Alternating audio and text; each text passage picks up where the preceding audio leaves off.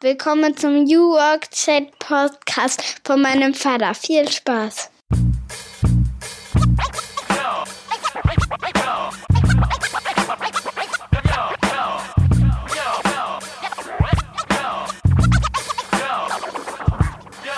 Moin und herzlich willkommen zum New Work Chat Podcast. Ich bin Gabriel und ich grüße euch aus dem wunderschönen Rostock an der Ostsee, wo ich mit meiner Frau und unseren drei kleinen Töchtern lebe und arbeite.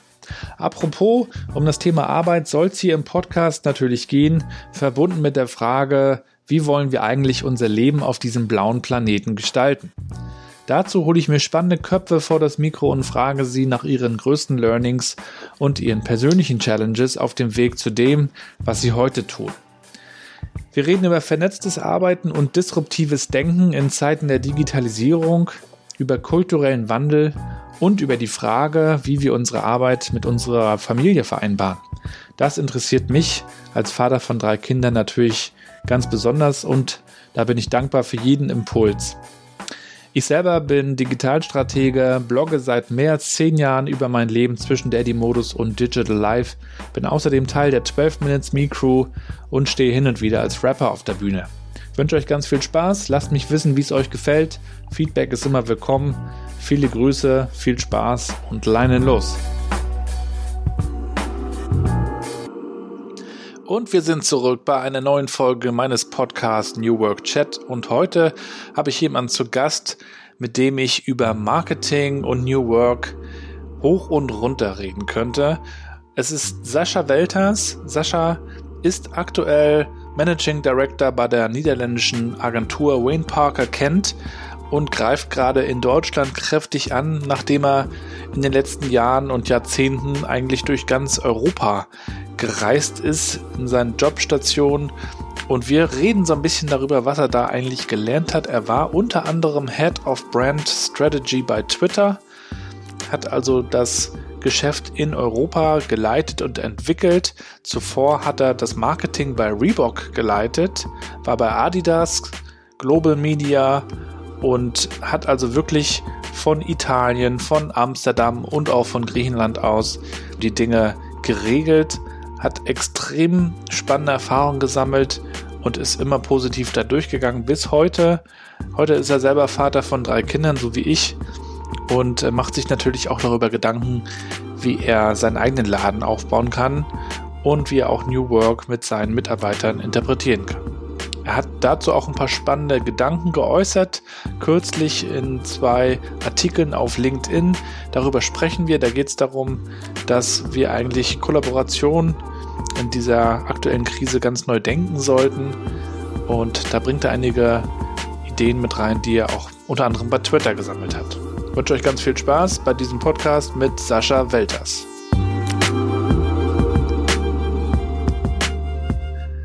So, und die Aufnahme läuft. Wir sind zurück bei meinem Podcast New Work Chat. Ich freue mich sehr, dass Sascha Welters heute zu Gast ist. Viele Grüße aus Rostock. Moin, moin. Hallo aus Düsseldorf. Sascha, ich freue mich, dass du zu Gast bist. Wir haben das schon seit einer ganzen Weile vorgehabt, äh, folgen uns schon seit einer Weile auf Twitter, LinkedIn, den, den üblichen verdächtigen Social Networks und beschäftigen uns auch beide mit, mit äh, Themen wie Kommunikation, Marketing, Digitalisierung, Familie ist auch nochmal so ein äh, gemeinsamer Nenner. Ne? Du hast ja auch drei, ne? Ja, Club der Dreier. ja, genau.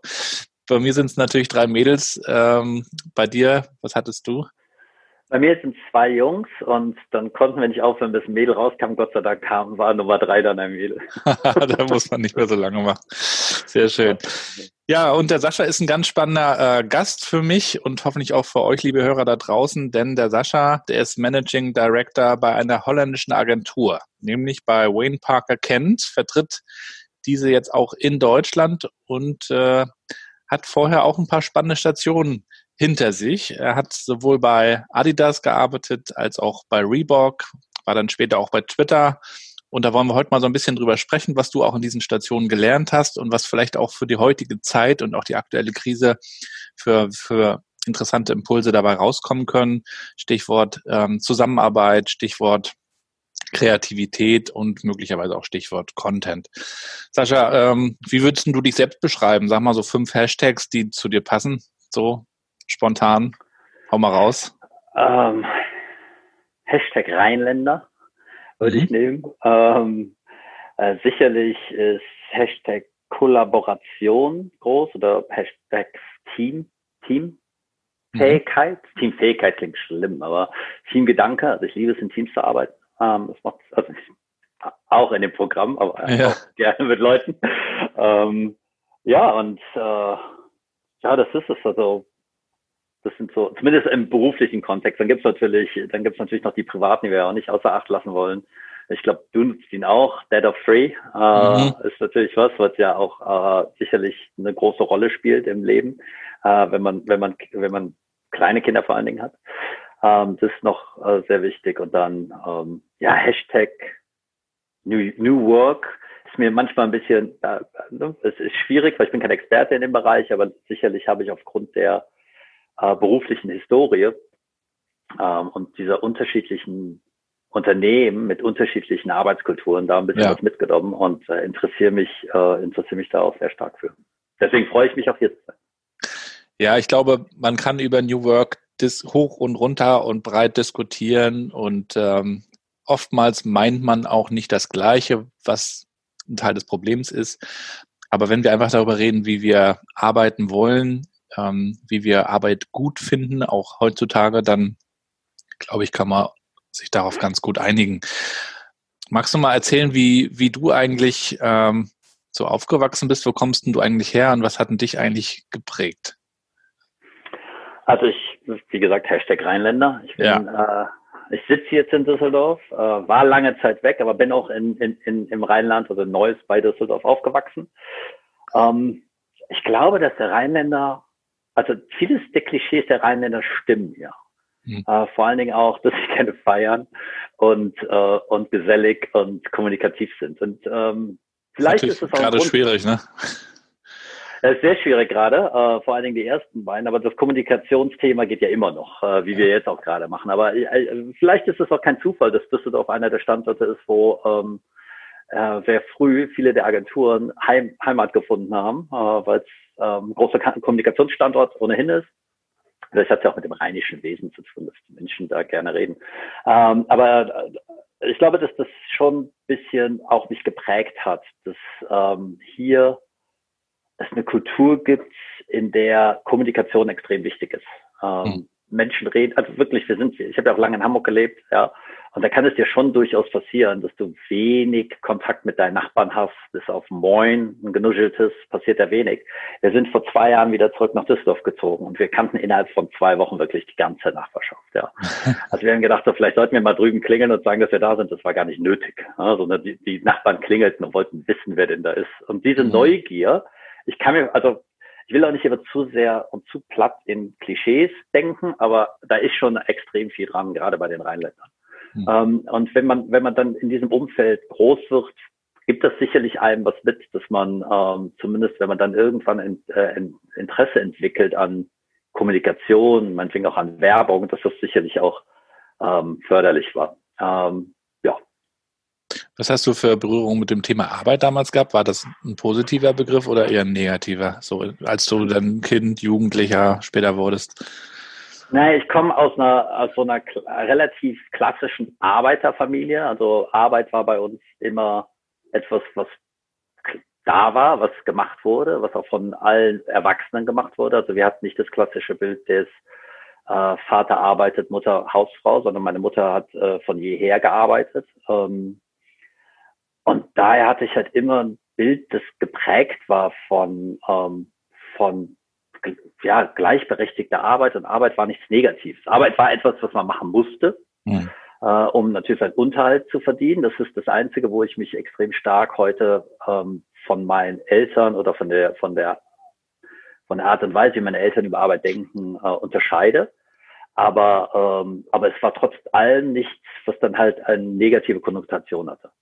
Also für mich war relativ klar, dass Arbeit einfach dazugehört erstmal. Ähm, und das, das ist bis heute so. Ich empfinde das auch nicht, wenn es gibt ja Menschen, die immer noch sagen, ja, wenn dann mal die Rente kommt, dann mache ich dieses und jenes und das empfinde ich als schrecklich. Also ja, finde ich auch immer schlimm. Äh, das ist, denn ich glaube, dass äh, Arbeit sicherlich etwas ist, mit dem wir unseren Unterhalt verdienen wollen und müssen. Aber nichtsdestotrotz ähm, leben wir Gott sei Dank in einer Zeit, wo wir die Möglichkeit haben, dass das etwas sein kann, was wir gerne machen. Das unterscheidet uns vielleicht auch von unserer Elterngeneration. Da war das mhm. nicht immer so der Fall. Ähm, da gab es bestimmte kulturelle oder, oder gesellschaftliche Normen, die das nicht immer erlaubt haben in der Form. Wir können uns ja glücklich schätzen, dass das bei uns absolut gar nicht mehr gilt. Ja, ja. Also, ich habe ja meinen mein Opa hier in diesem Podcast interviewt, ne? der ist ja 89 und ähm, habe den auch so gefragt, wie der eigentlich äh, so ins, ins Berufsleben kam, wie das so damals war. Der ist ja noch zu Zeiten der Weimarer Republik geboren, also krass lange her. Und da, da war das dann so, hat er erzählt, dass ähm, da lebt in so einem kleinen Dorf und da waren, waren halt so drei, vier Geschäfte und irgendwie so ein Handwerkerbetrieb. Und da meinte dann sein Vater, geh doch mal dahin, frag doch mal. Und dann ist er rübergegangen und hatte halt einen Job und hat dann halt gearbeitet. Also diese, und er war auch zufrieden, was interessant ist. Heutzutage hat man ja die Riesenauswahl und alle sind unzufrieden. Das ist ja auch ein spannendes ja. Phänomen. Aber diese, ähm, diese Vielfalt und, und eigentlich auch diese, ähm, ja, diese unüberblickbare Auswahl, die man heute hat, überfordert, glaube ich, auch wiederum viele, ne? Das mag sein, aber es ist, äh, äh, es kommt, glaube ich, auf eine Perspektive an, weil wenn, wenn dir, wenn dir klar ist, dass du die Möglichkeit hast, dir wirklich zu überlegen, was du machen willst, und da gehen wir tatsächlich ja in diese Grundgedanken von New Work rein. Mhm. Ähm, und wenn, wenn Eltern, ich glaube, die Aufgabe der Eltern heutzutage ist genau das, den Kindern zu vermitteln, dass sie dass sie die Möglichkeit haben, wirklich das zu machen, was sie machen wollen. Ähm, und dass es da unterschiedliche Wege hingibt. Denn Prinzess, Prinzessin sein. das ist immer so der Berufswunsch bei meinen Mädels. Also, also wenn das über das auch das auch das kann man wahrscheinlich machen. Aber ähm, ja, einige einige der Influencer heutzutage, wenn ich mir einige Kanäle angucke, leben das auch. Ähm, ja. Aber ähm, aber, aber nichtsdestotrotz ist, ist das ein großer Unterschied, den ich auch so meiner Elterngeneration sehe. Weil bei meinen Eltern ist exakt das, was du da schilderst mit der Erfahrung deines Opas, ist so, dass die Möglichkeit, also es ging nicht darum, eine Möglichkeit zu finden, die einem gefällt, sondern es ging einfach darum, die Möglichkeit zu finden, die da war. Richtig. Hey, und wir, ja, ich hatte letztens noch eine, im, im Familienumfeld hatte ich noch eine Diskussion über jemanden, der eine Lehre angefangen hat. Ich habe gefragt, warum? Ja, der kann die da machen. So, ja, aber Natürlich können Punkt. die machen. Punkt. Aber will ihr das?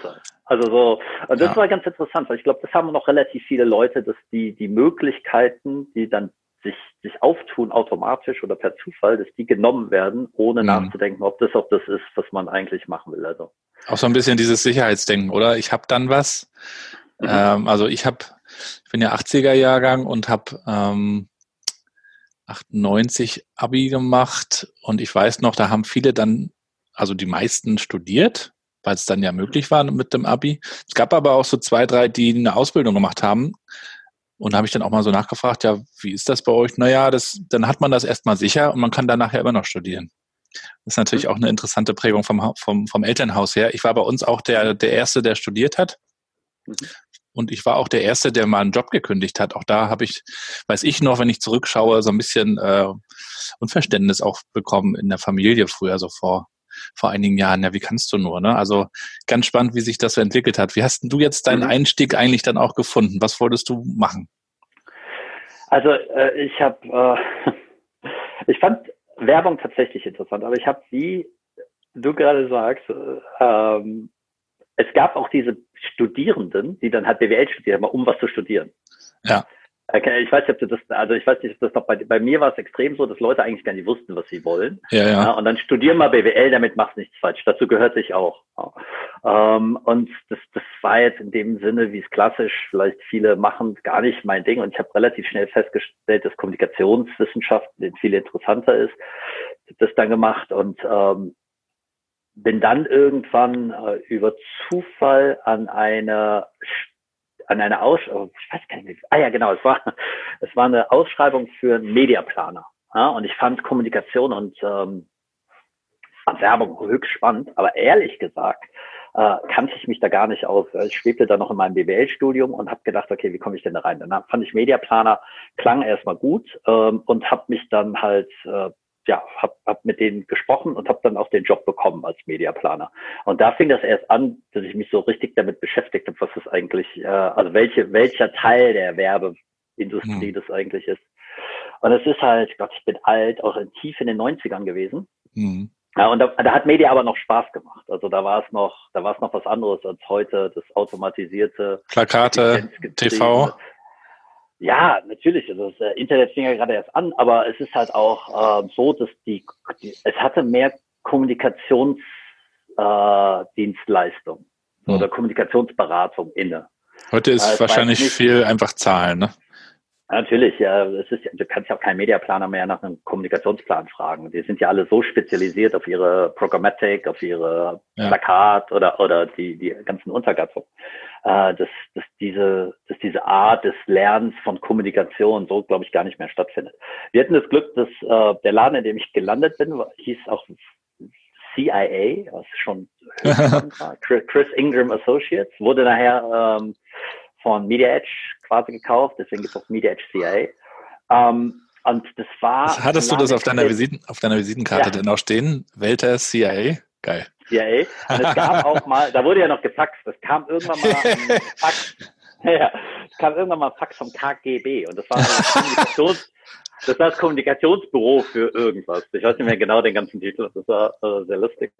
Ähm, ja, und, und diese, diese Unit, äh, CA oder diese Agentur zu der Zeit, war ein Haufen von relativ jungen Leuten, die wirklich Bock auf Werbung hatten.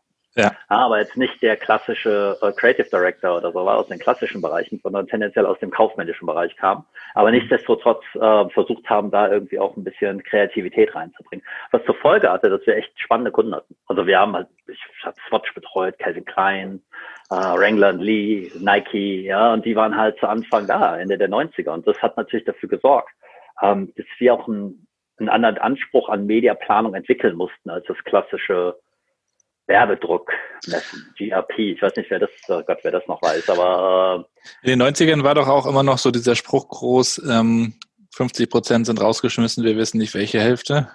ja, genau. Es, es, stimmt ja auch, ne? Also die, die Werbemessung da ist halt, äh, fußte teilweise auf abstrusen Methoden äh, von irgendwelchen GFK-Panels von Monitor, äh, Monitoren, die dann halt in 2000, ich glaube maximal 2000 Haushalten waren, äh, die du dann halt auch, also das, das Ne? 2000 Gab's Haushalte nicht, repräsentiert in ganz Deutschland. Gab es nicht auch mal irgendwie so ein, so ein Dorf oder so eine kleine Stadt, die so als repräsentativ galt, wo man dann immer alles gefragt hat, auch so für, für, für, für die TV-Geschichte?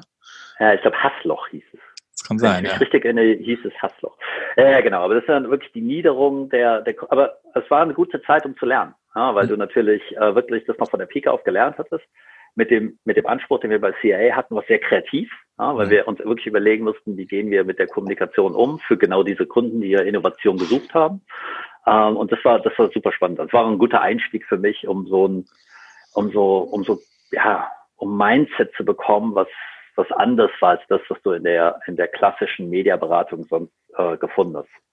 Also das hat dafür gesorgt, auch dass ich, also mein, mein damaliger sozusagen Mentor, Lars Lehne, kennen vielleicht einige noch, war lange bei Google und zuletzt CEO von Syzygy. Ähm, der ist dann nach Hamburg gegangen zu einer anderen Mediaagentur ähm, und hat mich gefragt, ob ich mitkommen will. Ich bin dann auch mitgekommen. Und da fing es dann an, so langsam uninteressant für mich zu werden, ehrlich gesagt. Weil da kam dann, natürlich kamen auch die, die digitalen Möglichkeiten stärker ins Spiel. Effizienzen spielt eine größere Rolle und es ging eher tendenziell um Effizienzsteigerung von Werbebudgets als um lustige oder kreative äh, Markenkommunikation.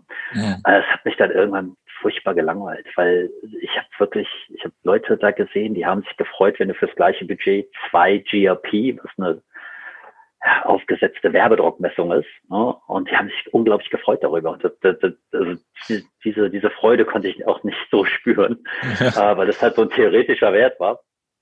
Da ich dann irgendwann gesagt, das geht irgendwie nicht, ich muss, muss was anderes machen. Und mhm. ähm, ja, und dann, und dann kam es so, dass ich das auch nochmal ausgedrückt habe im Unternehmen selber. Bin dann für, ähm, für Karat was zu der Zeit nach Griechenland gegangen für ein Jahr, weil äh, das, das, das Athener Büro zu der, zu der Gesamtregion zugefügt wurde und habe da dafür gesorgt, dass sie die richtigen Tools, die richtige äh, Arbeitsweise oder richtige, aber zumindest die in der äh, Restregion übliche Praxis an Arbeitsweisen äh, in, äh, implementieren.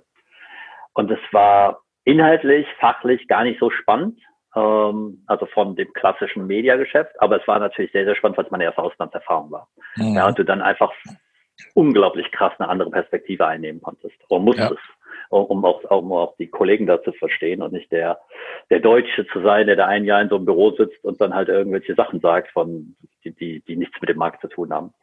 Um, und das war höchst spannend. Das gab mir dann auch diese internationale Komponente, die ich mhm. sehr, sehr, sehr spannend finde. Aber ähm, da wurde ich angerufen, irgendwann, 2004 war es jetzt schon, ähm, ob ich mir vorstellen könne, den Adidas-Account zu übernehmen, weil Karat zu der Zeit Adidas äh, oder seit 99 eigentlich schon Adidas betreute und das war zwei Jahre vor der Weltmeisterschaft. Ähm, mhm. Und das war natürlich wahnsinnig. Also ich bin Fußball interessiert. Also Adidas ähm, hat dich angesprochen? Nee, äh, intern. Das, also intern, die Agentur, dass du den, weil ich, den Lead nimmst, okay. Genau, weil ich ja diesen, weil ich ja diesen, diesen, ich hatte mir so, ein, so eine Reputation erarbeitet als kreativer Mediaplaner, wenn man so will.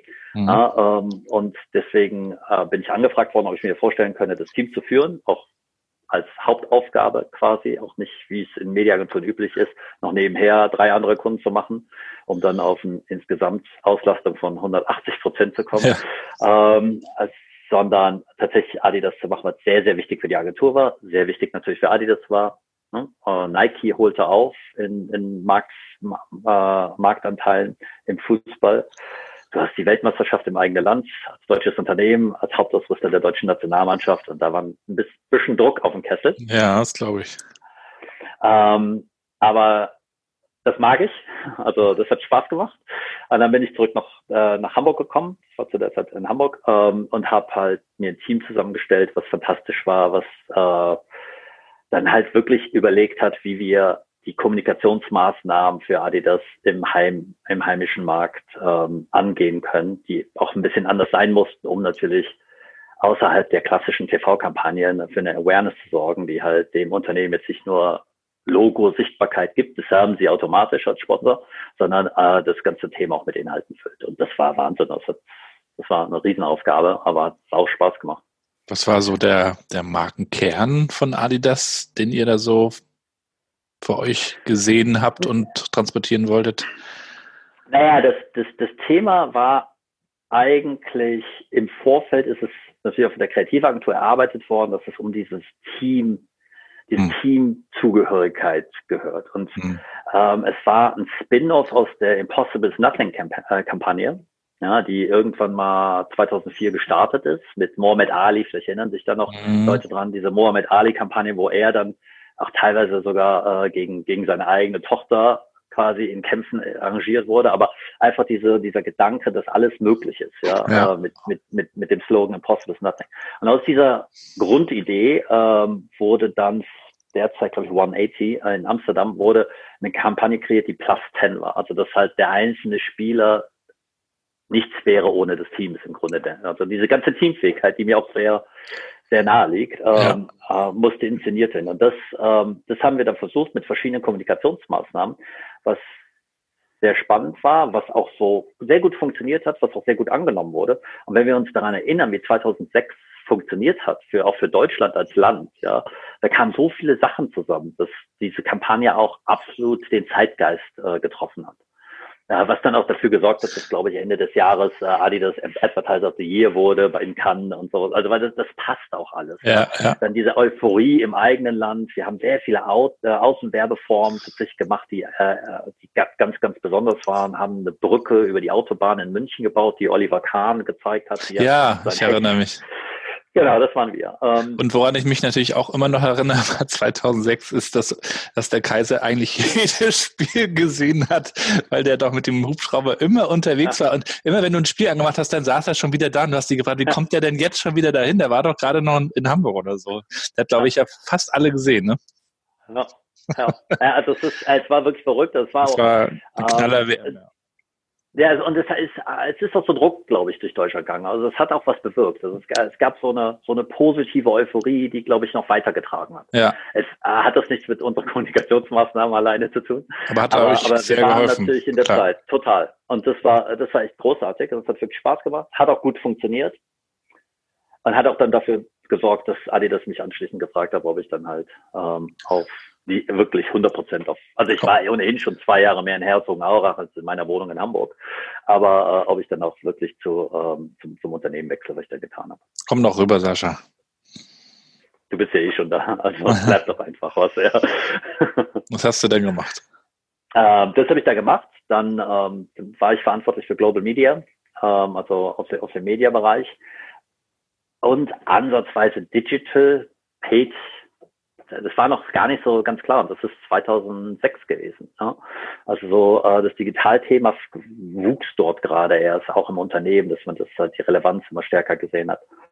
Ähm, und dann habe ich das für ein weiteres Jahr gemacht, bis Ende 2008, glaube ich, ähm, und habe ja da global gearbeitet, was natürlich mit den Erfahrungen, die ich in, in Athen gemacht habe, ähm, dieses Internationale, das hat mir sehr, sehr sehr viel Spaß gemacht. Mhm. Ähm, da kam diese besondere Aufgabe, aber dieses Internationale fand ich, fand ich sehr spannend, weil äh, einfach andere Sichtweisen kennenlernen, andere Perspektiven, auch wie man Kommunikation angeht, ähm, war, war unglaublich spannend.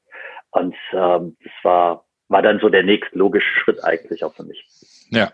Und, ähm, und sich da einfach mal Gedanken machen, wie Kommunikation oder Werbung in dem Falle ähm, global funktioniert also da lernt man unwahrscheinlich viel. Einfach. In jedem Land ja auch dann ein bisschen anders, ne? Völlig anders. Also völlig anders und das ist natürlich auch die große Herausforderung für globale Unternehmen. Und mhm. Wie schaffst du es, dass du globale Kampagnen kreierst, die eine Relevanz in jedem Land haben? Bis hin zu den Produkten selber, ne? Wenn man an McDonalds denkt, die haben ja dann teilweise auch nochmal eine Produktvariation und die Preise sind natürlich angepasst. Also da muss man schon gute Kenntnisse haben. Ne? Da warst du bestimmt auch gut unterwegs, oder? Ja, ja, und das, also ja, absolut. Und da hat man auch sehr viel mitgenommen. Man hat auch sehr viel gelernt einfach. Und man hat auch so ein bisschen, ein Stück weit ist man auch wieder zurückgegangen, weil man ja immer glaubt, ne, man, man weiß, wie es funktioniert.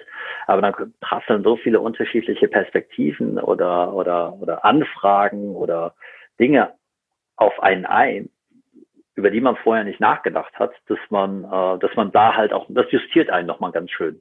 Ja. Ähm, also von daher war es eine sehr, sehr spannende Zeit. Ähm, genau, aber dann nach einem Jahr äh, wurde ich intern gefragt. Ähm, 2006 hat Adidas ja Reebok gekauft.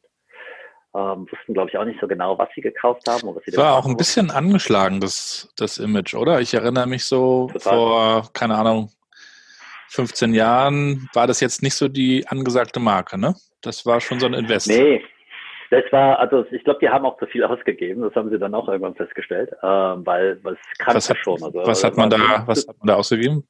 Ich glaube, es war 3, 3, irgendwas Milliarden, äh, die sie dafür ausgegeben haben. Und mhm. das war 2006. Wenn du dir jetzt überlegst, dass ich glaube, jetzt hat Vanity Fair gerade, äh, also die, die VF Company hat, ähm, hat Supreme für 2 Milliarden gekauft in 2020. Ja. Also war 2006 drei, etwas über 3 Milliarden für Reebok war schon, war schon riesig.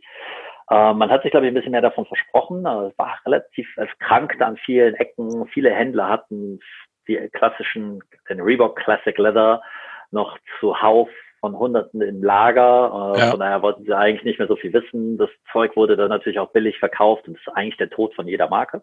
Ja. Ähm, aber intern wurden wir halt gefragt, oder wurde ich dann in dem Fall gefragt, ob ich mir vorstellen könnte, für Europa zumindest das Digitalmarketing und Media zu, zu, zu übernehmen. Das gab in der Form nicht. Ja, und das war ein ganz komplett neu geformtes Team in Amsterdam. Und das hat, hat dann natürlich, wenn man sich dann überlegen muss, Herzogenaurach oder Amsterdam, das war ich noch, das war noch die Zeit, als ich kinderlos war, war die, war die Entscheidung sehr einfach. Ja, ja. Ähm, und das war eine höchst spannende Aufgabe einfach, ja, weil, wie du sagst, äh, Reebok hatte man, hatte man irgendwo im Hinterkopf, dass es mal irgendwie cool war. Man kannte noch den Pump, ja, diesen Basketballschuh, den man auch ja, musste. Ich habe ja auch eine ähm, Basketball-Vergangenheit. Da gab es ah, durchaus ja. auch einige NBA-Spieler. Ich glaube, da haben wir uns auch mal drüber unterhalten, ne, Sascha? Wir haben uns mhm. ja auch mal beim Digitalkindergarten in Hamburg getroffen, letztes Jahr, ne? Meine ich doch, im Millantor. Da haben genau. wir, glaube ich, kurz drüber geschnackt. Ja, da gab es durchaus einige NBA-Spieler, die, die die Marke Reebok auch so ein bisschen hochgehalten haben. Ich glaube sogar auch Sean Kemp von den Seattle Supersonics. Ist das nicht auch der Reebok? Dieser, dieser Zebra-artige, diese schwarz-weiße Stiefel? Ja, ja, genau. Er hat aber, ich, also die, die, die beiden größten Protagonisten, würde ich sagen, waren Shaquille O'Neal. Stimmt. Natürlich. Und äh, Allen Iverson. Ja.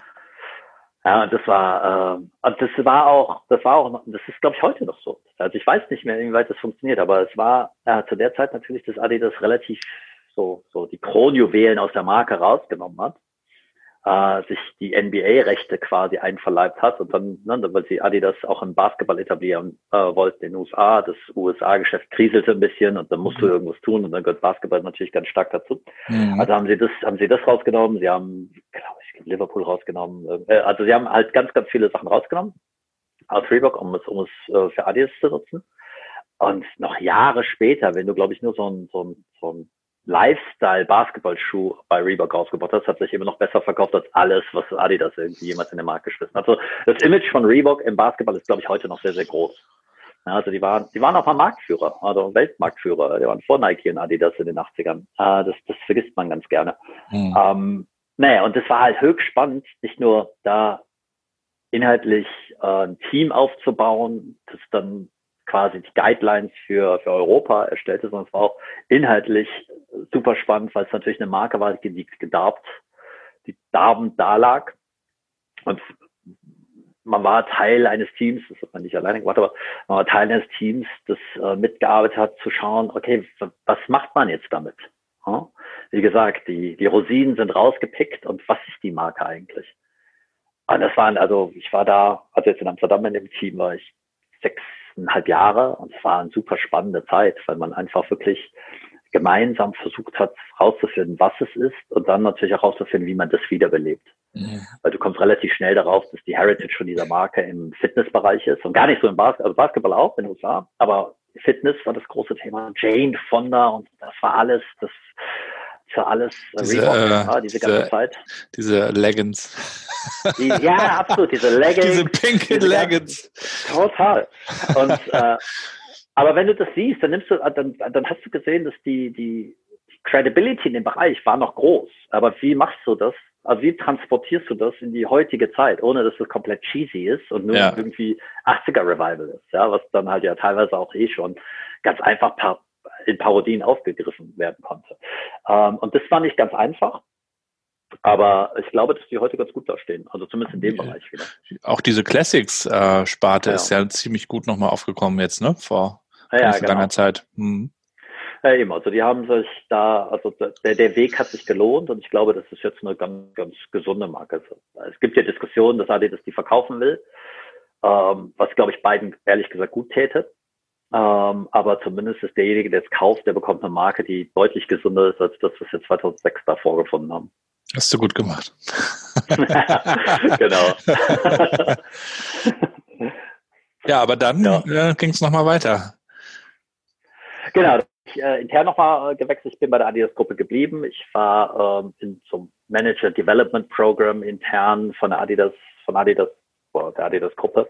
Und da war einer meiner Mentoren, war der ähm, Geschäftsführer von Reebok-Gruppe äh, in Italien und der fragte mich dann, ob ich da hinkommen will und das Brand Marketing leiten will für Reebok in, in Italien, für Italien erstmal und dann auch für äh, Griechenland und, und die Balkanstaaten.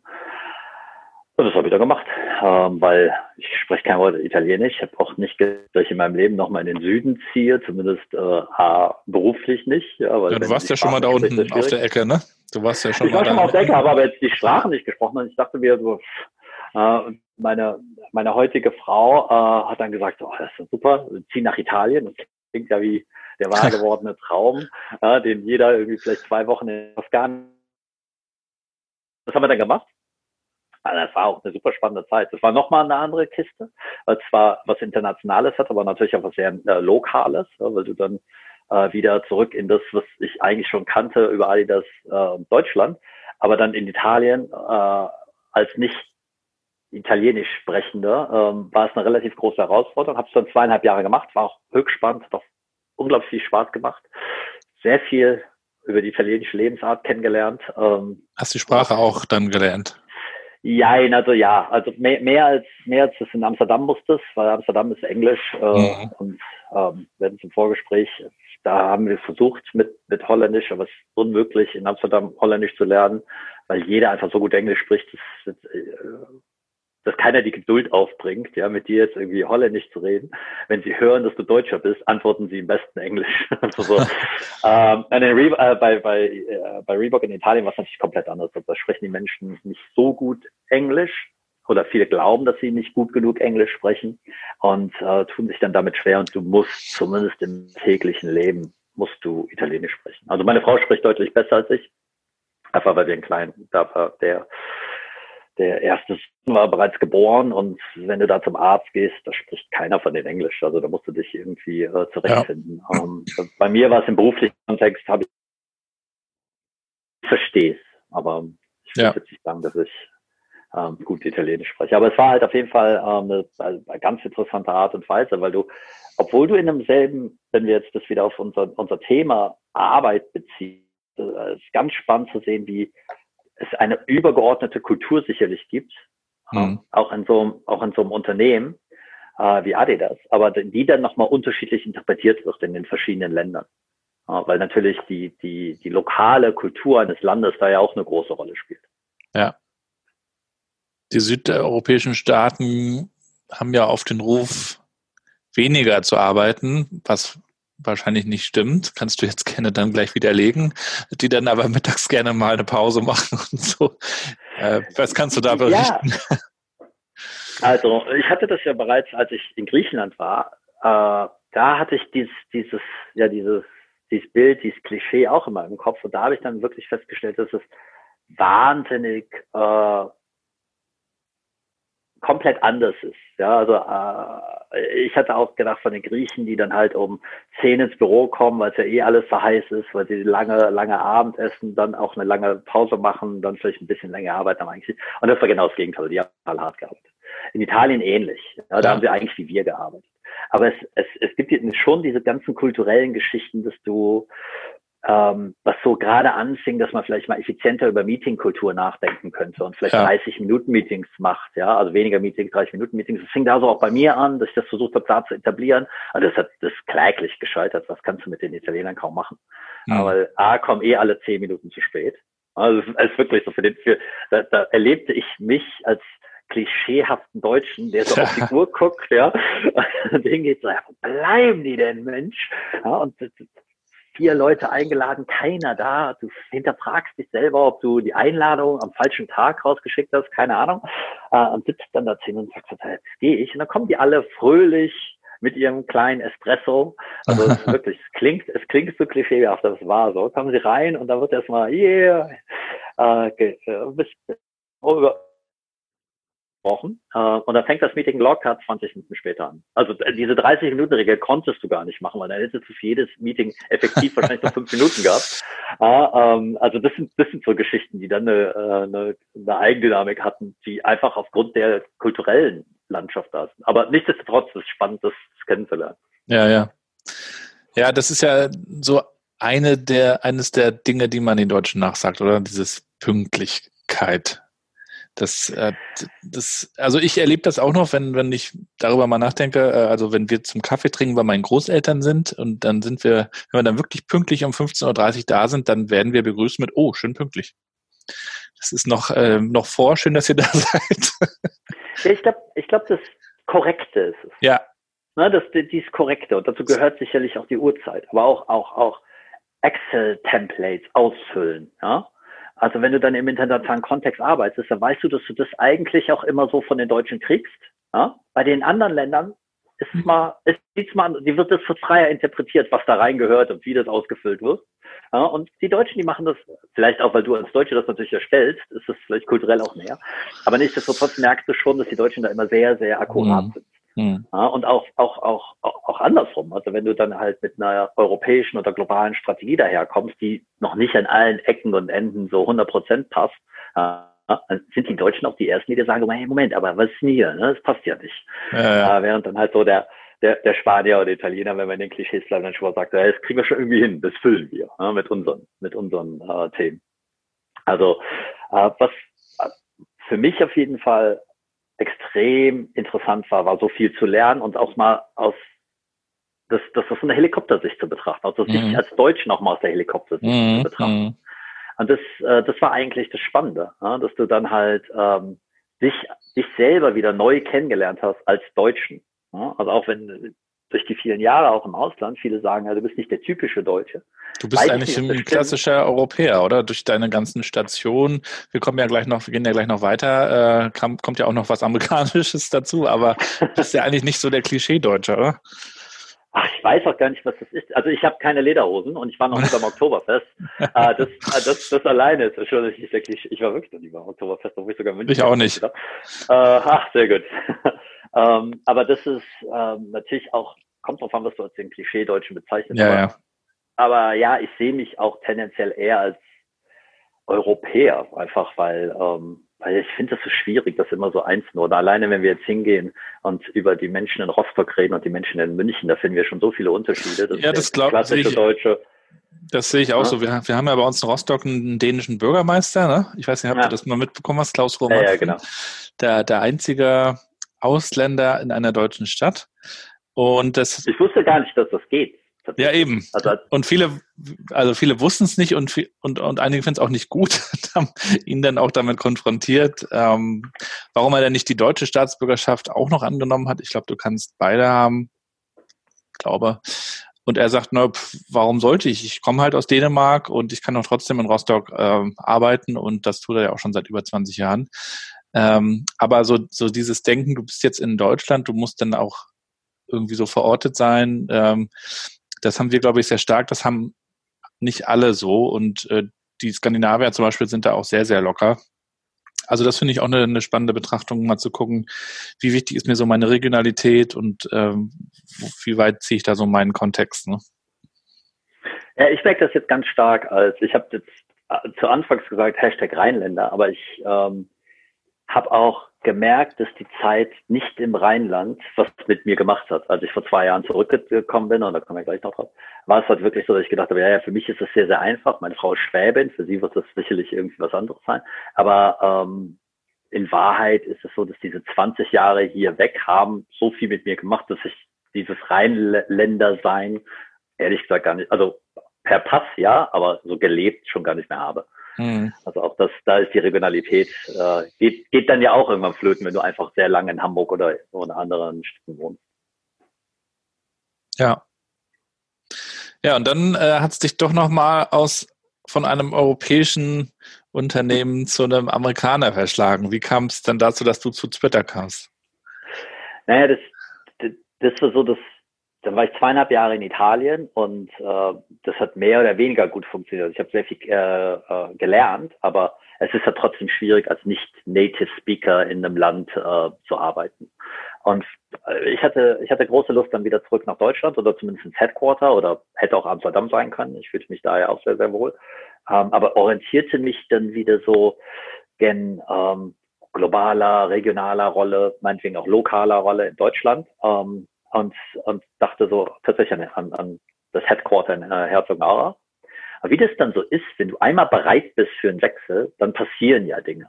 Mhm. Und ich hatte mal jemanden von Twitter kennengelernt und dann, dann frischte das in der Zeit wieder auf und ähm, die sagten mir, dass sie einen äh, Leiter für ihr Brand Strategy Team in Hamburg suchen.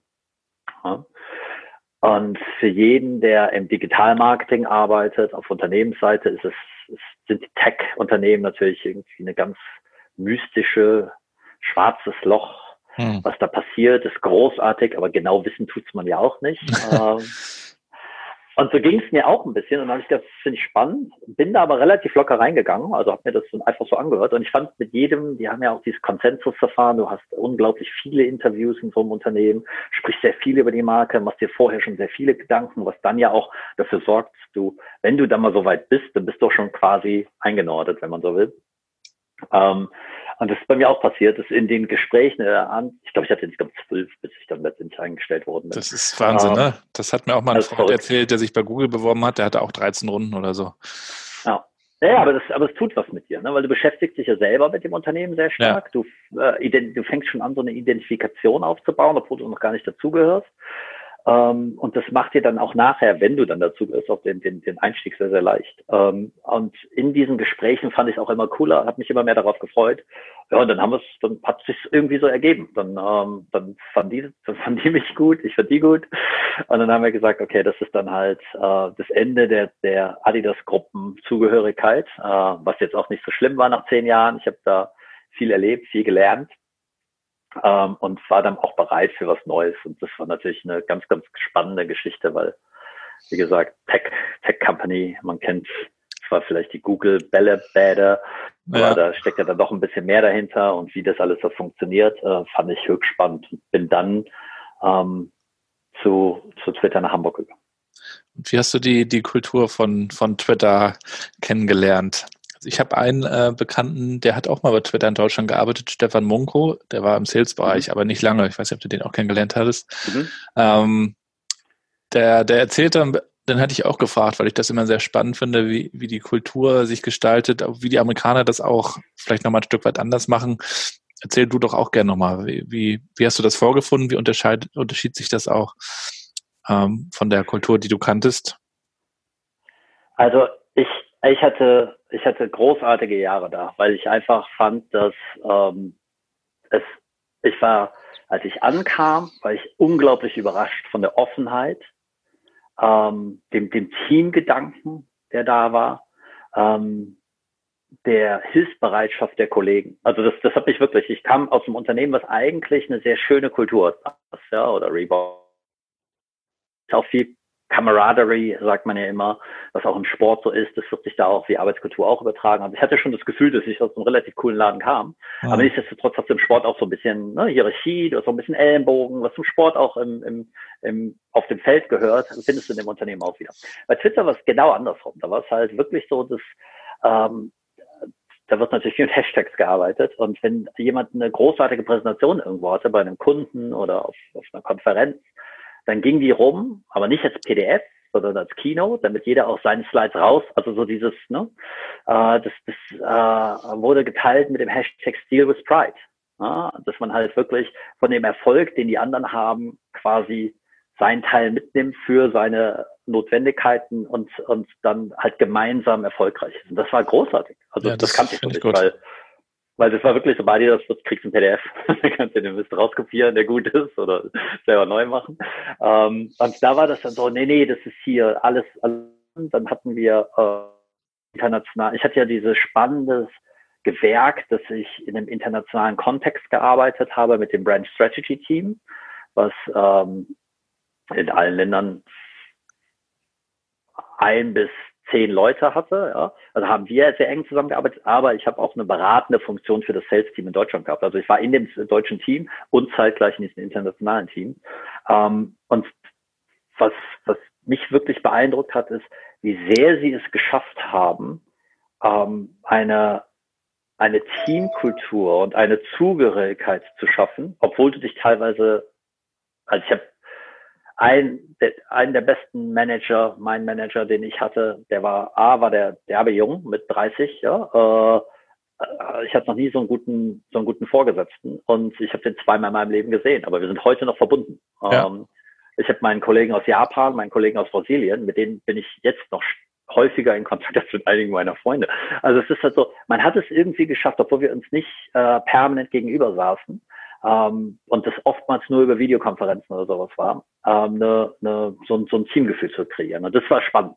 Ja. ja. Das fand ich wirklich, also das war wirklich, wirklich höchst interessant. Das war, das habe ich so in der Form vorher noch nicht kennengelernt. Und das, äh, das hat wirklich Spaß gemacht. Ja, das glaube ich. Wie hat sich dann äh, Twitter zu der Zeit, ähm, wie waren die so aufgestellt? Also die waren ja auch lange so ein bisschen in der Kritik, dass sie kein Monetarisierungsmodell finden, ähm, dass sie sich in Deutschland auch nicht wirklich, dass sie da nicht wachsen. Ähm, wie, wie, wie war da so die, die Challenge für euch?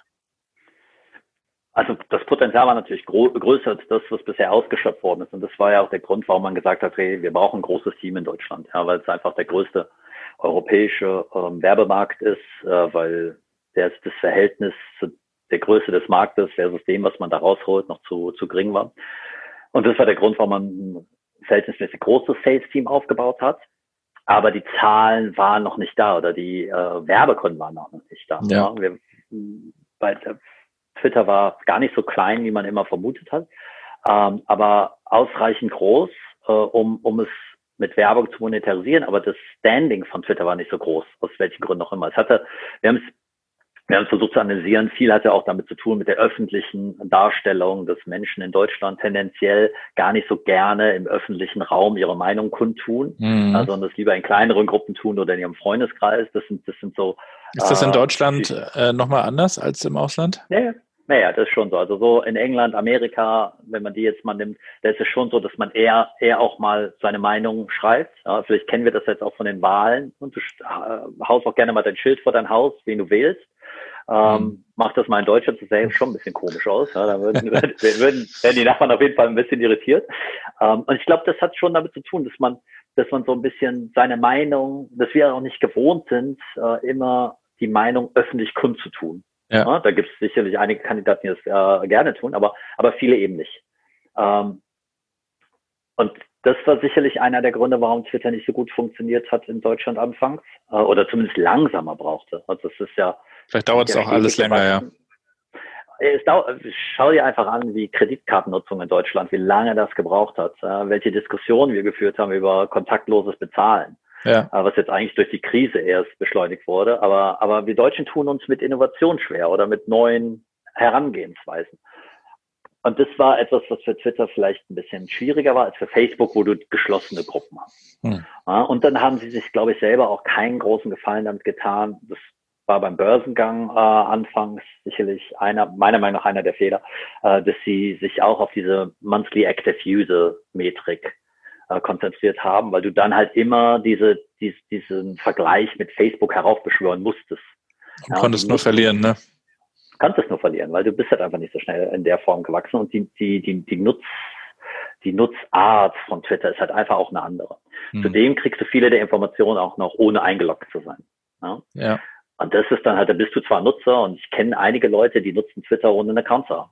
Ja, weil du es teilweise kannst, weil du musst ja, du brauchst ja nur zu wissen, wie du demjenigen folgst, dann kannst du es auch so tun und sehen, was er schreibt. Und all das, äh, die ganze Gemengelage war halt schwierig. Dann ähm, war es sehr schnell verschrien, was nicht stimmte als Journalisten äh, Plattform. Mhm. Mhm.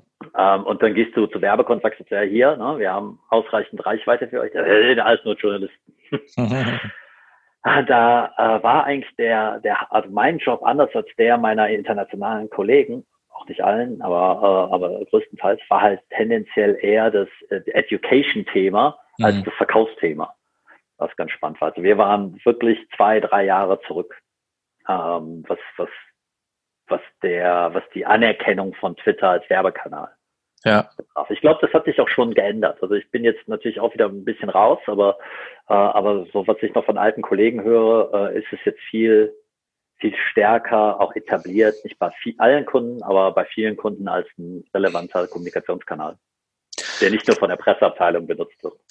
Ja, ich glaube, da hat eben auch in den letzten Jahren so ein, so ein Umdenken stattgefunden bei vielen Unternehmen, die früher einfach Werbung gemacht haben, ne? die einfach ihre Messages rausgehauen haben, wie, wie toll sie sind und dann irgendwann auch durch Social Media, durch Feedback der Kunden gelernt haben, dass, ähm, dass sie sich eigentlich auf Relevanz zurückbesinnen müssen und vergleichbar sind jederzeit und äh, nicht irgendwas behaupten können, sondern wirklich liefern müssen. Und da hat, glaube ich, Social Media sehr geholfen, dass, dass Marken da ähm, auch eine neue Sprache finden mussten. Und das ist natürlich eine Challenge, auch bei Twitter. Wie, wie trittst du da als Marke auf? Da kannst du nicht einfach sagen, wir haben einen neuen Schuh, das interessiert halt keinen. Ne? Da musst ja. du schon irgendwie dir Gedanken machen, was ist jetzt für wen auch interessant, äh, in welchem Kontext und äh, das ist auch so meine Erfahrung, dass da bei Twitter sich die Unternehmen auch noch mal ein bisschen schwerer tun, auch in der mhm. Kommunikation, in der Kürze natürlich auch, die du dann hast,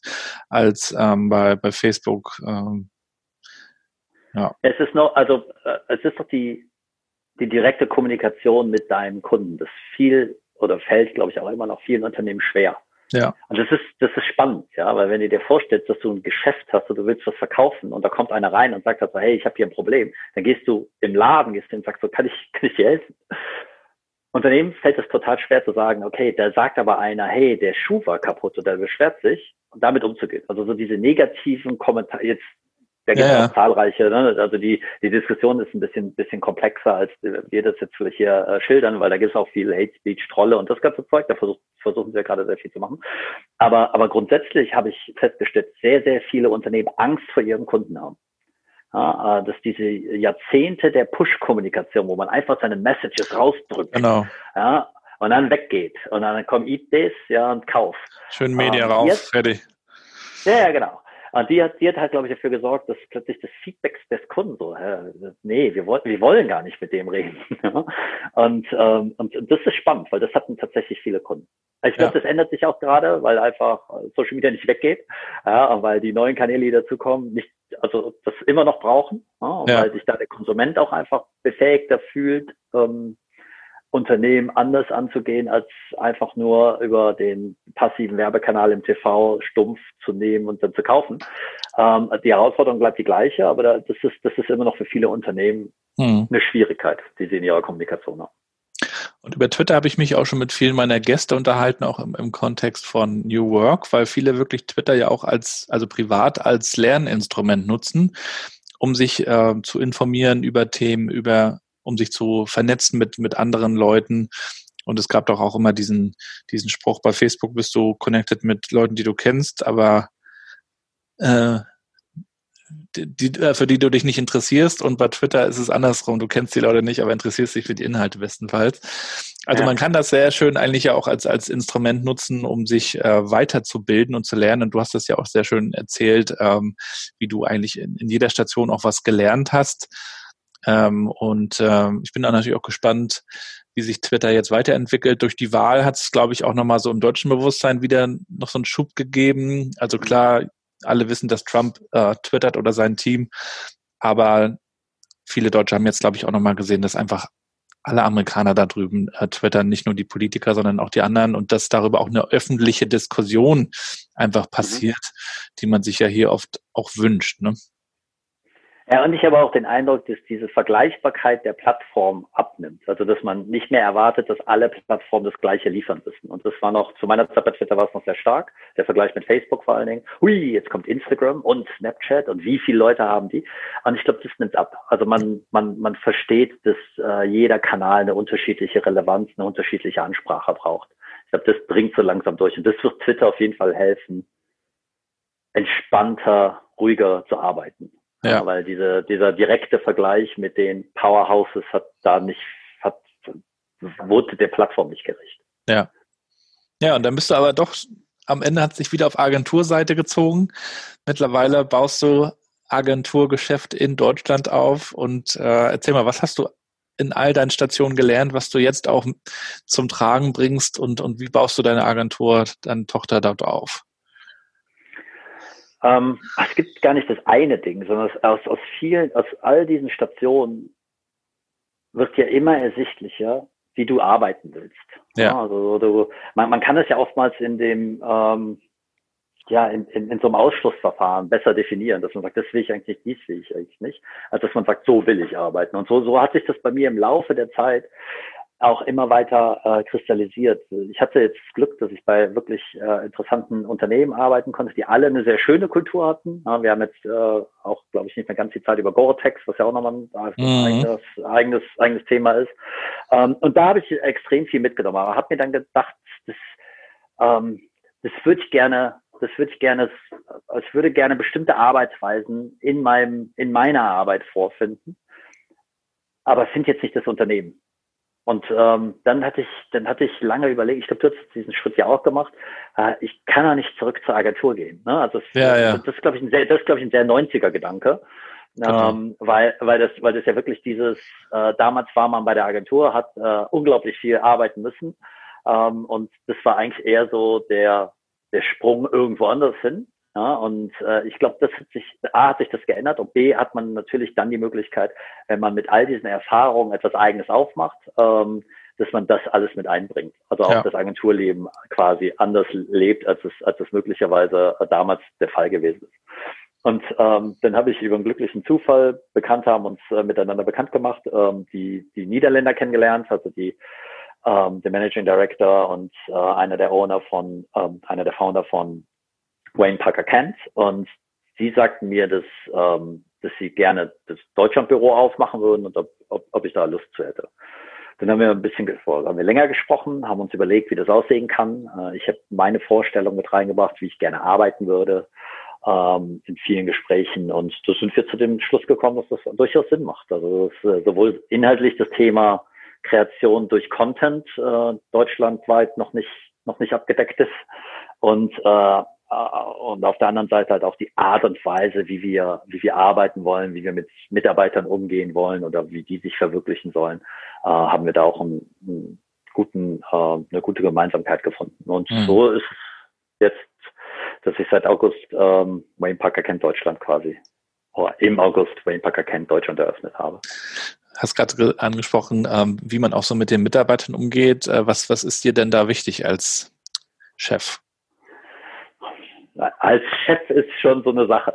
Ähm, also erstmal ist der, das eingangs erwähnte Team ist, glaube ich, also Team, Kultur, all das spielt eine ganz große Rolle. Und man muss sich natürlich fragen, ähm, wir hatten es, wir hatten es auch im Vorgespräch, dass ich, will, ich arbeite ja nicht bis zur Rente. Ich gehe ja nicht hin und sage, hey, wenn die Arbeit vorbei ist, bin ich froh und sitze nur noch ja. auf meinem Balkon, sondern Arbeit ist ja etwas, was äh, glücklicherweise in der heutigen Zeit auch erfüllend sein kann, auch Spaß machen sollte. Ja. Also sicherlich vor 30, 40 Jahren noch eine andere Kiste, aber heutzutage müssen wir einfach ähm, ähm, nicht mehr zwangsläufig unsere Arbeit nicht mögen. Und dann stellt sich natürlich die Frage, okay, wie kreieren wir eine Dienstleistung, die ja eine Dienstleistung an einen Kunden ist, äh, ähm, das, die, die allen Spaß macht. Und da gibt es sicherlich äh, aus den vorherigen Stationen oder aus dem New Work-Bereich ganz, ganz viele Themen, die wir aufgreifen wollen. Und ich finde zum Beispiel, dass wir oftmals immer noch viel zu stark daran denken, dass wir Menschen für ihre Zeit bezahlen und nicht für ihre Arbeit. Ja. Also was wir mit Wayne Parker Kent machen wollen, ist wirklich, wir wollen, wir wollen die Arbeit bezahlen ja, und wenn du, wenn du diesen Gedanken, es ändert möglicherweise nicht an dem, was du tust, aber wenn du diesen Gedanken natürlich erstmal so durchexerzierst, dann ist es, dann, dann ist die Präsenzkultur auch nicht mehr so wichtig. Ja, äh, dann, dann ist Präsenz ein Mittel zum Zweck, aber nicht mhm. mehr zwangsläufig der Grund, warum du da bist. Mhm. Und, und diese, diese Geschichten sind äh, relativ wichtig finde ich. Also ich will auch gar nicht über Homeoffice oder nicht Homeoffice reden, darum geht es oftmals gar nicht. Nee. Weil das, versimp das ist einfach viel zu simpel. Es geht darum, wann müssen wir zusammen sein und wann müssen wir nicht zusammen sein. Ja? Und was wollen wir zusammen erreichen und wie diskutieren oder bewerten wir das? Ein Beispiel von Twitter ist halt, was sehr, sehr gut funktioniert hat, was jetzt auch keine Rocket Science ist, aber was Google Twitter hat auch gemacht, OKRs, ja, diese Objective and Key Results.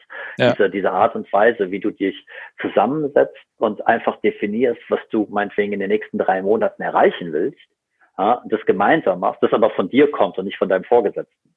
Du das meinetwegen mit deinem Vorgesetzten, wenn es ihn denn so gibt, ähm, ähm, besprichst, ja, und das transparent über alle lässt. Das sorgt schon für eine entspanntere Art und Weise, wie du nachher arbeiten kannst, weil du halt nicht mehr da sitzen musst, hey, der geht aber heute früh, ja, hat er denn auch alles fertig, sondern er wird halt, oder sie, äh, wird halt daran gemessen, dass, äh, dass, dass wir gemeinsam diese Ziele erörtert haben und versuchen, diese zu erreichen. Ja. Und, und mit diesen, mit diesen Tools würde ich ganz gerne auch in der Agentur arbeiten. Ich glaube, in der Agentur wird es oftmals noch nicht immer benutzt. Mhm. Oder in vielen Agenturen wird es noch nicht benutzt. Ähm, ich habe jetzt gerade wieder, wir stellen gerade Leute ein, gerade wieder gehört, dass äh, Wochenend- und Nachtarbeit weil der Kunde sagt, ah, da, da sind wir auch bei Wayne Park Kensor, wir, wir, wollen, wir wollen gut arbeiten. Und wir glauben, dass gut arbeiten bedeutet A, dass du gerne dahin gehst, B, dass du weißt, was von dir erwartet wird, dass du diese Transparenz schaffst, ja. Und C, dass wir auch irgendwo eine Arbeitsatmosphäre ähm, schaffen, in der jeder nicht nur gerne arbeitet, zu der jeder auch gerne kommt. Ja. Da habe ich mit dem Sacher Klein von Hyper Agency ja auch kürzlich drüber gesprochen, der ja auch sagte, sie, sie möchte eigentlich auf Augenhöhe mit den Kunden arbeiten, eher partnerschaftlich. Äh, früher war das ja eher so, dass die Agenturen einfach alles ausgeführt haben, was der Kunde sich gewünscht hat, egal wann, ne? ob nachts oder am Wochenende oder feiertags. Ähm, du warst so ein bisschen im schlimmsten Fall der, der Sklave tatsächlich. Mhm. Und äh, dass man sich jetzt eher gemeinsam an einen Tisch setzt und überlegt, wie man ein Problem gemeinsam lösen kann, wer wer übernimmt welche Rolle, wie arbeitet man zusammen. Es gibt ja auch Agenturen, die die schließen sich dann auch mal ein Wochenende mit dem Kunden irgendwo ein. Also wirklich mehr zusammenarbeiten, nicht nur die verlängerte äh, Werkbank, vielleicht auch mehr strategisch überlegen, wo, wo kann es hingehen, nicht nur das Umsetzen. Ähm, aber was ich dann auch nochmal spannend finde, ist, ähm, wenn man, wenn man das über Ziele definiert mit den Mitarbeitern, äh, wie kommt man vielleicht aber auch zu einer neuen Zusammenarbeit mit den, mit den äh, Auftraggebern tatsächlich? Klassischerweise wird das ja oft per Stunde alles abgerechnet, so dass du dann auch die, die Mitarbeiter alles locken lässt, ähm, auf Projekte das auswertest und dann doch wieder sehr schnell in dem alten Modell eigentlich drin bist, dass du guckst, welche Minute, welche Stunde, wofür. Ähm, wenn du jetzt aber sagst, wir haben ein Projekt, Kunde muss happy sein, das und das Ziel muss erreicht werden, Gibt es da vielleicht auch bei euch Ansätze oder Überlegungen zu sagen, ähm, wir denken da mehr in, in, Paketen, in Produkten als in Projekten? Ja, wir denken so, aber die, die Realität zumindest bisher ist so, dass es äh, auf Kundenseite oft noch nicht so ist, dass wir, dass wir immer noch ganz häufig Anfragen nach Stunden haben, ne? Time and Material und äh, äh, die Anfragen finden häufiger statt. Ich glaube, das ist ein längerer Prozess, den wir durchgeben. Wir können wir, wir, wir bieten es an, hm. Wir sprechen drüber, aber wir sehen, dass es dann, also da muss man natürlich auch sagen, okay, viele Unternehmen haben Druck, haben eine Kampagne, ein neues Produkt oder was sie auch immer erreichen wollen und machen das nicht. Ich glaube, das ähm, kannst du in einer längerfristigen Beziehung zu diesem Kunden oder zu deinem Kunden äh, erarbeiten. Ich glaube, dass die meisten das noch nicht, wenn sie einen nicht so gut kennen. Machen. Man muss ja erstmal so ein Vertrauen aufbauen, ne? Genau, und wir sind, äh, wir sind einfach erst seit August im Markt, von daher haben wir das Vertrauen, konnten wir uns über die Zeit zumindest noch nicht, ähm, noch nicht erarbeiten. Ähm, aber klar, also wir denken auch an alternative Modelle, wie man, wie man auf Kunden oder mit Kunden kollaborativer arbeiten kann und nicht einfach nur die ausführende Gewalt ist. Mhm. Ja, wir werden es verfolgen. Ähm, du bist ja auch aktiv und schreibst und veröffentlichst sowohl auf LinkedIn als auch auf Horizont, habe ich gesehen, bist du aktiv und hast dich da auch kürzlich nochmal geäußert. Das wird mich jetzt abschließend nochmal interessieren, ähm, wie, wie wir eigentlich Kollaboration neu denken können, ähm, welcher Mix möglicherweise auch gut ist, wie wir auch vielleicht über Meetings neu nachdenken müssen. Hast du da nochmal so drei, vier Dinge, die du da, die du da empfehlen kannst? Wie, wie kann man als Unternehmen heutzutage eigentlich in, in dieser ganzen Situation zu einer guten Kollaboration kommen? Ähm, ich hatte das in, in, in dem Artikel LinkedIn, auf LinkedIn, glaube ich, äh, hatte ich, hatte ich das in dem Artikel geschrieben, dass ich stelle gerade fest, in meinem äh, Bekanntenkreis sind viele aus unterschiedlichen Branchen, die wirklich acht Stunden sitzen die vom Rechner in Videokonferenzen. Also sie haben einfach das alte Modell, das sie von einem Meeting zum nächsten jagen, auf die, auf die virtuelle Welt über, übertragen. Ähm, die sind komplett erschöpft, die kommen zu keiner Arbeit. Also all, all das, was die Möglichkeiten bietet, äh, effizienter, tiefer in Themen einzugehen, die wir jetzt, äh, die wir haben mit Kollaborationstools oder mit ähm, Arbeit, mit dem virtuellen Arbeiten oder mit allen möglichen Hilfsmitteln, die wir da haben, die sind natürlich ad absurdum geführt, wenn du halt acht oder neun Stunden am Tag in, irgendeiner, in irgendwelchen Meetings sitzt. Ja, und aus meiner eigenen Erfahrung bei meinem letzten Arbeitgeber halt festgestellt, ich hätte in 90 Prozent der Meetings nicht sein müssen. Ich habe irgendwann mal ein Buch geführt, ja, mhm. wann ich was Neues gelernt habe. Also wann ich eine Information bekomme, die ich nicht wusste. Und das war traurig. Ja. Ich glaube, da müssen wir anfangen, dass wir einfach eine, eine, eine Kultur entwickeln, dass wir sagen, okay, es gibt so viele Möglichkeiten, wir können alle lesen und schreiben, also äh, im beruflichen Kontext, dass nicht immer fünf, sechs, acht Leute 30 Minuten, eine Stunde, zwei Stunden gar zusammensitzen müssen, um Informationen auszutauschen. Ich glaube, das ist, das ist das Erste. Das mussten wir in der Vergangenheit machen, weil wir die Tools nicht hatten. Wir haben diese Tools schon lange, ja, und mhm. wir können diese Tools halt auch anders nutzen. Also ich glaube, also ich kann sehr schnell und gut verstehen, wenn ich lese. Ja, mir fällt es schwer, wirklich eine Stunde zuzuhören und dann halt dieselben Punkte äh, gleich effizient. Also es ist nicht effizienter, ich, ich, ich bin schneller, wenn ich lese.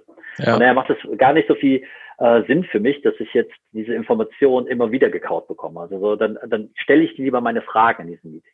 Mhm. Es gibt äh, eine Herangehensweise, die ich da auch beschrieben habe, die äh, die wurde, die wurde auch jüngst bei Twitter in UK allerdings ähm, ausprobiert. Und zwar ist es, dass man eine, ein Google Share oder ne, ein Share Document nutzt, äh, egal welches, welches Produkt, und in diesem gemeinsam ein Meeting aufsetzt, in dem man in diesem Dokument arbeitet. alle sitzen da, wie als würden wir miteinander reden, aber sie arbeiten in diesem Dokument, sie schreiben Fragen oder Kommentare, andere können diese Kommentare beantworten. Und nach einer halben Stunde hört man auf, es gibt den Meeting Facilitator, der das Meeting aufsetzt, der nimmt sich dann die ein, zwei, drei, kann man definieren, äh, Fragen, die nicht beantwortet werden konnten aufgrund dieser kollaborativen Arbeitsweise und die besprechen sie dann die nächste halbe Stunde.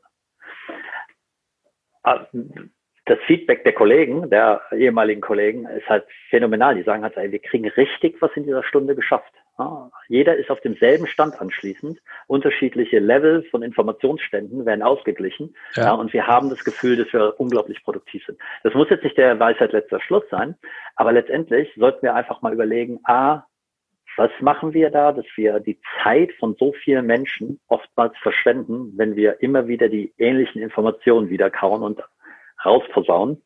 Ja, und gibt es da nicht bessere Möglichkeiten, dann können wir effizienter kommunizieren in Kürze. Also ich finde zum Beispiel 30 Minuten Meetings in der Regel, also zumindest bei mir sind so in über 80, wenn nicht 90 Prozent der Fälle reicht es. Ja. ja. Bei meinem alten Arbeitgeber war eine Stunde Minimum. Ja. Und das war ist einfach eine komplette, komplette ähm, Zeitverschwendung für so viele Menschen. Du musst es ja einfach nur mal, du musst ja einfach nur mal zählen, was da an Stunden ja, ja. Äh, auf der Uhr sind von Menschen, die da sitzen, kein Wort sagen, weil sie und was es gibt ja auch, haben. Das habe ich auch mal gesehen, da, da hatte dann jemand mal so einen, so einen uh, Kostenrechner mit im Meeting und hat dann die, die, die Kosten mitlaufen lassen von den teilnehmenden ja. Leuten und das macht sich ja auch keiner bewusst. Ne? Ja, ja eben. Äh, und da kann man anfangen und dann kann man sicherlich überlegen, wie kann man die, die notwendigen Tools, die da sind, nutzen, um halt ähm, ja, den, des, den, den eigentlichen Grund des Meetings, nämlich dass man alle auf einen Informationsstand holt und das Thema weitertreibt, ja, gleich in diesem Meeting verortet.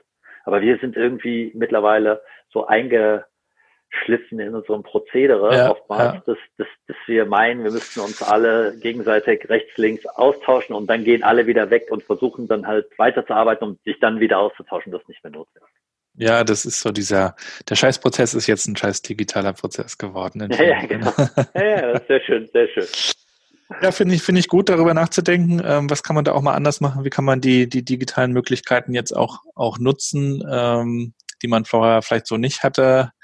Ähm, und trotzdem gehört für mich, das ist so meine Meinung, ähm, auch nochmal ein Ort dazu, also auch ein physischer Ort, den wir hoffentlich dann auch bald mal wieder besser besuchen können, an dem man die Köpfe vielleicht zusammensteckt und, und kreativ arbeiten kann. Da finde ich, ist dann so ein, so ein Ort wie ein Büro möglicherweise auch manchmal besser geeignet, wo man sich auch mal sieht und, und ja. riecht und schmeckt vielleicht nicht unbedingt, aber äh, Körpersprache und, und all das ist ja auch ganz wichtig, um, um so ein bisschen in so einen kreativen Prozess einzusteigen. Ne?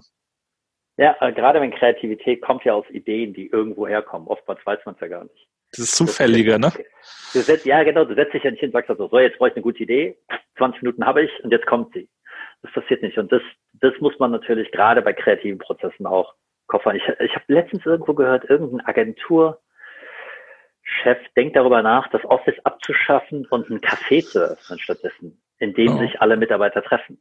Aber grundsätzlich finde ich die Idee gar nicht so schlecht. Finde ich auch ist gut. natürlich genauso. Wenn du, wenn du konsequent die heutigen Möglichkeiten nutzt und sagst, okay, wir können alle auch zu Hause arbeiten, wir können alle miteinander sprechen, wie wir es jetzt tun.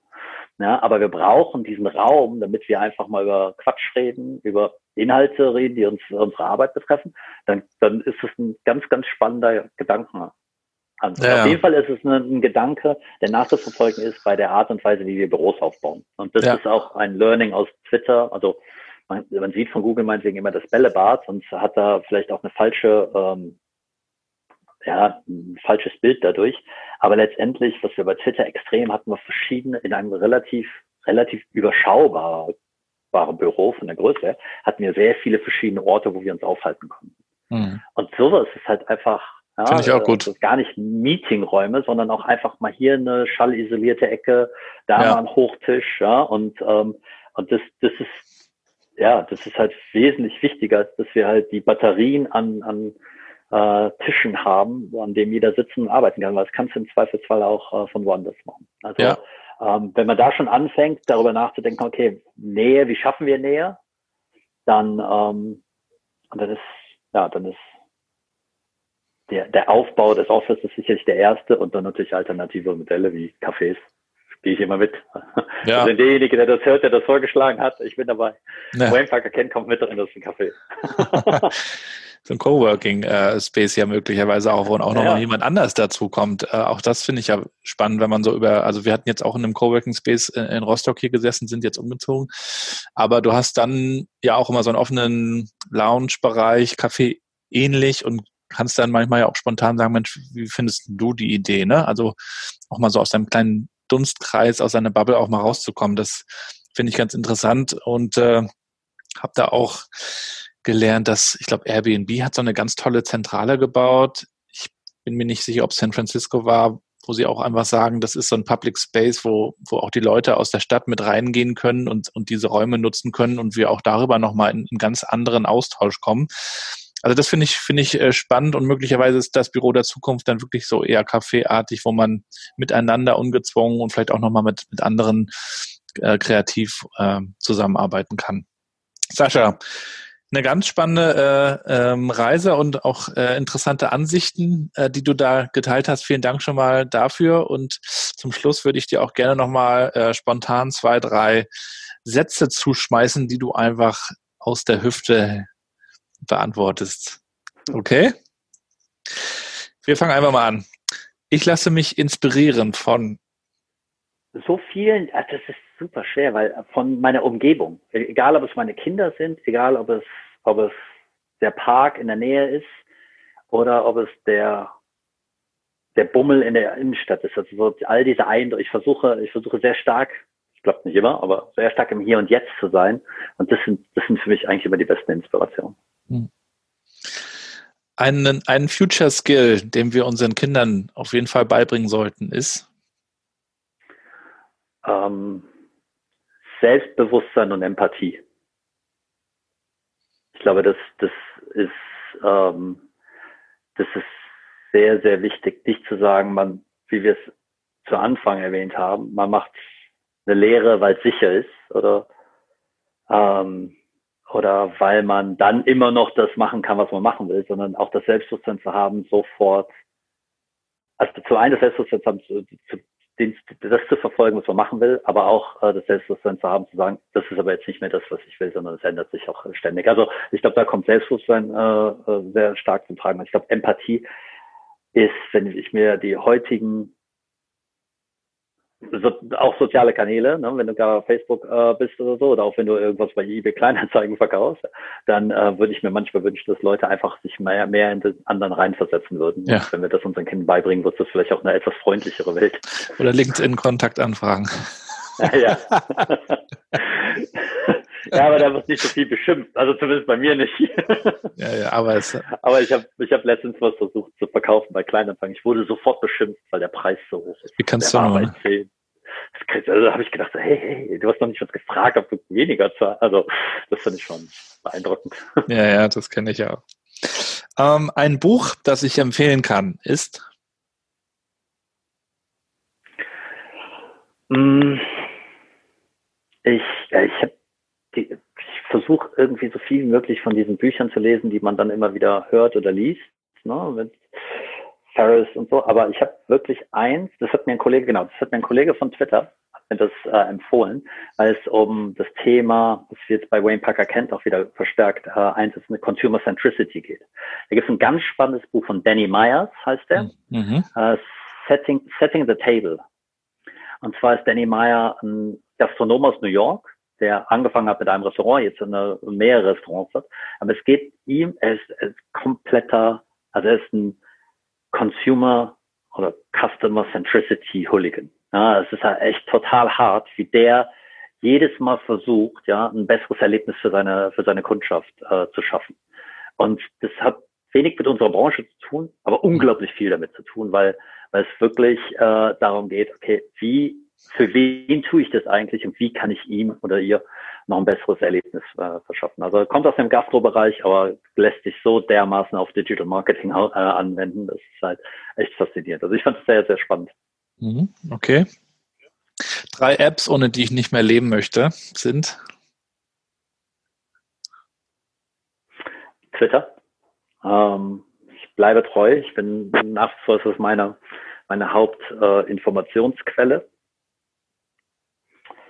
Dann, ja, es geht, all, ohne Google Maps geht's nicht. Ich habe mhm. komplett, also Karten lesen, will ich, will ich nicht mehr. Und dann ist es Spotify. Ich liebe Musik. Was hörst du aktuell? Äh, gestern habe ich, gestern habe ich mal, also wir haben ein paar Bilder im Haus hängen äh, und dann, jetzt muss ich mein, auch den hier, das ist so ein Reggae äh, Dancehall-Typ und wir haben LL Cool J da, da äh, hängen und ich musste den Kindern vorstellen, wer ist dieser LL? und äh, da, da wurde hier mal die Diskografie von LL Cool J äh, durchexerziert und das war, das war ganz lustig. Mama said knock you out. Ja, ja, genau. ja, und das war's dann auch. Äh, das fand sie super. Ähm, ja, äh, ich weiß, also es hängt so, Spotify hat es ein bisschen verändert, dass wir, also man muss aufpassen, dass man sich nicht ganz dem Algorithmus und der Daily äh, Playlist hingibt. Ähm, und man muss sich auch immer wieder daran erinnern, dass es da welche gibt, die man gerne hört. Also es ist immer so ein bisschen die Gefahr. Aber im Augenblick, ich, äh, im Augenblick, ich habe jetzt wieder ähm, na, Kendrick Lamar wieder ja. neu entdeckt. Also äh, hatte ich eine Weile nicht mehr gehört, aber es ist halt einfach von den neueren ja, Hip-Hop-Stars ja. Einfach einer, der mich echt und jetzt so jahreszeitmäßig hat ja immer so eine leicht drückende Stimmung. Ja. Und so ich passt das mal ganz gut. finde ich auch sehr gut. Sascha, ich danke dir für das spannende Interview. Hat ähm, Spaß gemacht. Hat mir auch Spaß gemacht. Ähm, und ich finde es immer toll, wenn die, wenn die Leute auch so ihre Erfahrungen teilen. Und du hast ja nur wirklich auch ein paar Erfahrungen gemacht, die, die nicht jeder macht. Du bist viel rumgekommen. Ähm, mal sehen, wo die Reise noch hingeht. Wir werden es verfolgen. Auf Twitter natürlich, werde es in die Shownotes mit reinhauen. Und gerne auch LinkedIn, auch da bist du ja äh, zu lesen zumindest. Ähm, Sascha, alles Gute weiterhin, viel Erfolg, bleib gesund vor allen Dingen. Danke gleichfalls und Dankeschön. bis nach Rostock. Dankeschön. Und äh, wir sehen uns, hören uns äh, hoffentlich dann bald im guten alten, echten Leben auch mal wieder. Wunderbar. Bis dahin. Danke dir, ne? Danke. Bis dann. Ciao. Tschüss. Ja, und das war's auch schon wieder mit dem Podcast. Heute mit Sascha Welters, Managing Director von Wayne Parker Kent aus Düsseldorf, verbunden mit mir in Rostock. Aktuell können wir das kaum anders herstellen sei dann der, der Gast sitzt bei uns oben in Mecklenburg-Vorpommern, dann kann man sich auch mal treffen. Aber ansonsten nutzen wir einfach die Möglichkeiten, die wir haben. Ich freue mich über euer Feedback. Dank euch für alle Mails, die ich bekomme, alle Nachrichten auf LinkedIn, Twitter und Co. Schreibt mir auch weiterhin gerne, äh, wie ihr das findet, was ihr euch wünscht, ob ihr Gäste und Ideen habt, immer her damit. Und bitte bewertet den Podcast auch bei iTunes, Apple Podcasts, überall, wo ihr das Ganze hört. Das hilft uns auf jeden Fall, das Ganze weiterzuführen, denn es lebt vom Austausch und auch vom, von eurem Feedback. Dafür mache ich das. Das ist, wie gesagt, nichts Kommerzielles, sondern ein, ein Lernprojekt am Ende für mich und würde mich natürlich freuen, wenn auch ihr etwas mitnehmt von meinen Gästen. Also, euch alles Gute, bleibt gesund und bleibt connected.